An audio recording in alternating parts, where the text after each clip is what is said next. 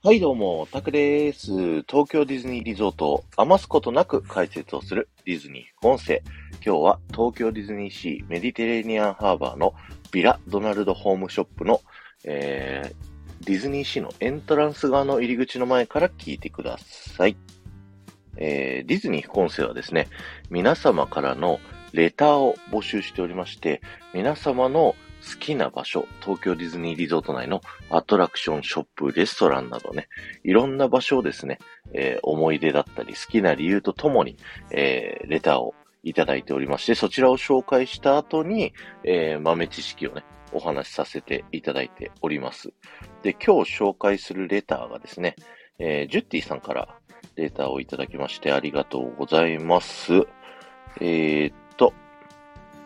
私の好きなディズニーの場所は、東京ディズニーシーメディテレーニアンハーバーにあるビラ・ドナルド・ホームショップです。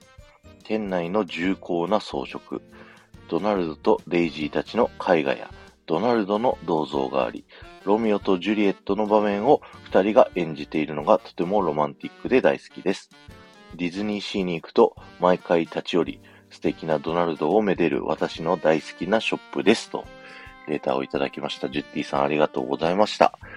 ということで今日はですね、こちらのドナルドがテーマのお店、ビラ・ドナルド・ホームショップについてですね、えー、豆知識をお話ししていきたいと思います。えーレターにもあった通りですね、こちらの、えーえお店ですね、えーロミオとジュリエットが、えーモチーフになっているバックグラウンドストーリーがありましてですね、えーそれを今日はお話ししていきたいと思います。えー昔々ポルトパラディーゾ、このね、ディズニーシーメディテレニアンハーバーの港の名前ですね。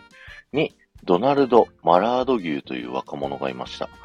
マラード牛家とクワッキュレット家はお隣同士でしたが、両家は対立していました。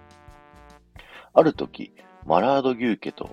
クワッキュット家はパーティーを開きます。そのパーティーで出会ったドナルドとデイジエットは意気投合。やがて二人は結婚しました。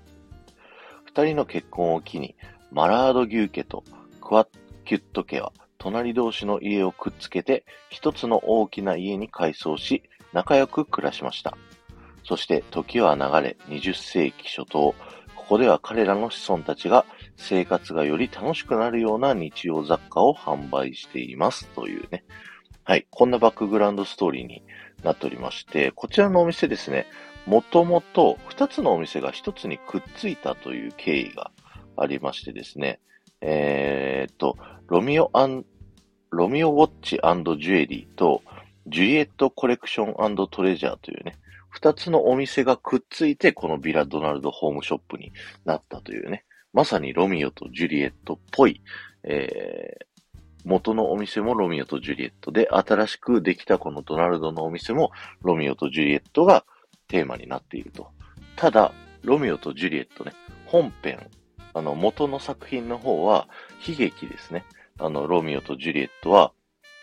あの、愛し合ってるのに、なんか勘違いでね、こう、結局最後はお互い死んでしまうという悲しい結末になってしまう物語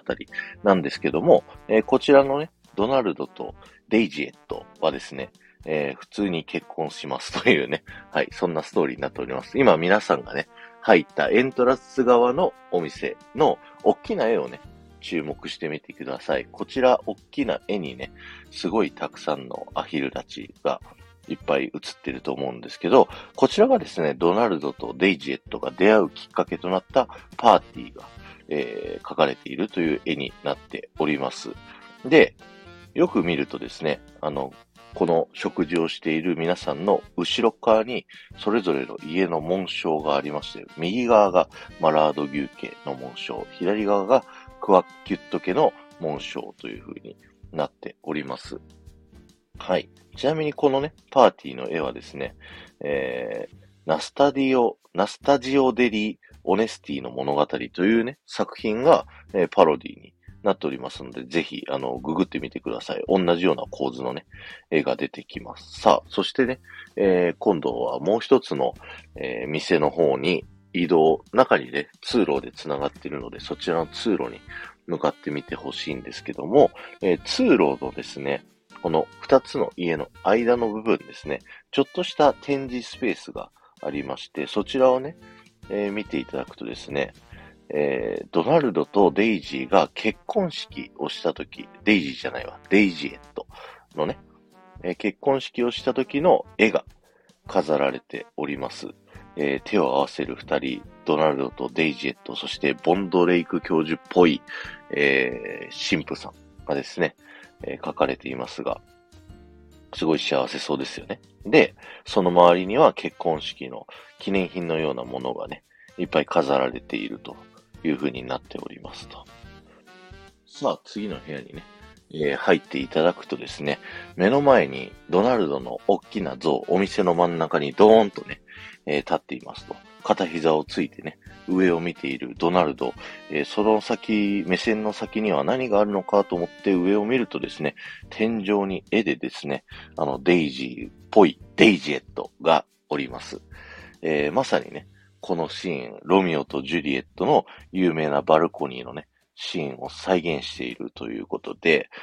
えー、ドナルドのね、後ろの方から、えー、上のデイジーの方を見るように写真を撮ると、すごい素敵なね、構図の写真を撮ることができます。えー、最近ですね、ディズニーランドの方でも新しく始まったですね、ダイヤモンドバラエティマスターというショーでも、あの、ドナルドとデイジーがね、あの、ロミオとジュリエットの演目をやってますよね。なので、このロミオとジュリエットとドナルドっていうのは非常につながりが深いというね、はい、そういったショップになっておりますと。あそうそう、ちなみにあの、デイジエットってずっと言ってますけど、あの、ロミオとジュリエットの、ジュリエットとデイジーが、こう名前が掛け合わさってますよね。で、さっき言ったこう、家の名前、えー、っと、マラード牛家とクワッキュレット家の名前もそれぞれね、あの、モンタギュー家と、えー、キャビュレット家、キャピュレット家、はい、ごめんなさい、の、えー、家がですね、モチーフになっている。だから、ロミオとジュリエットに全部ね、こう、くっつけてるんだけど、だけど、結末だけはハッピーエンドにしているっていうのがね、こう、ディズニーらしい素敵な物語なんではないでしょうか。はい。ということでですね、今日は終わりです。ありがとうございました。この放送が面白いと思った方は、ぜひ、えー、ポッドキャストで聞いてる方はチャンネルのフォローよろしくお願いします。そして、スタンド FM で聞いてる方はですね、えー、いいねボタンとコメント、ぜひよろしくお願いします。で、コメントね、何書いたらいいかわかんないなっていう方はですね、この後僕がですね、キーワード、えー、お伝えさせていただきますので、そちらのキーワードだけでも結構ですので、えー、コメント欄に書いていってください。今日のキーワードは、なんでドナルドは何もかかってないんだろうで、お願いします。はい。ということで、今日もありがとうございました。ジェッティありがとうございました。この後も夢が叶う場所、東京ディズニーリゾートで素敵な旅のひとときをお過ごしください。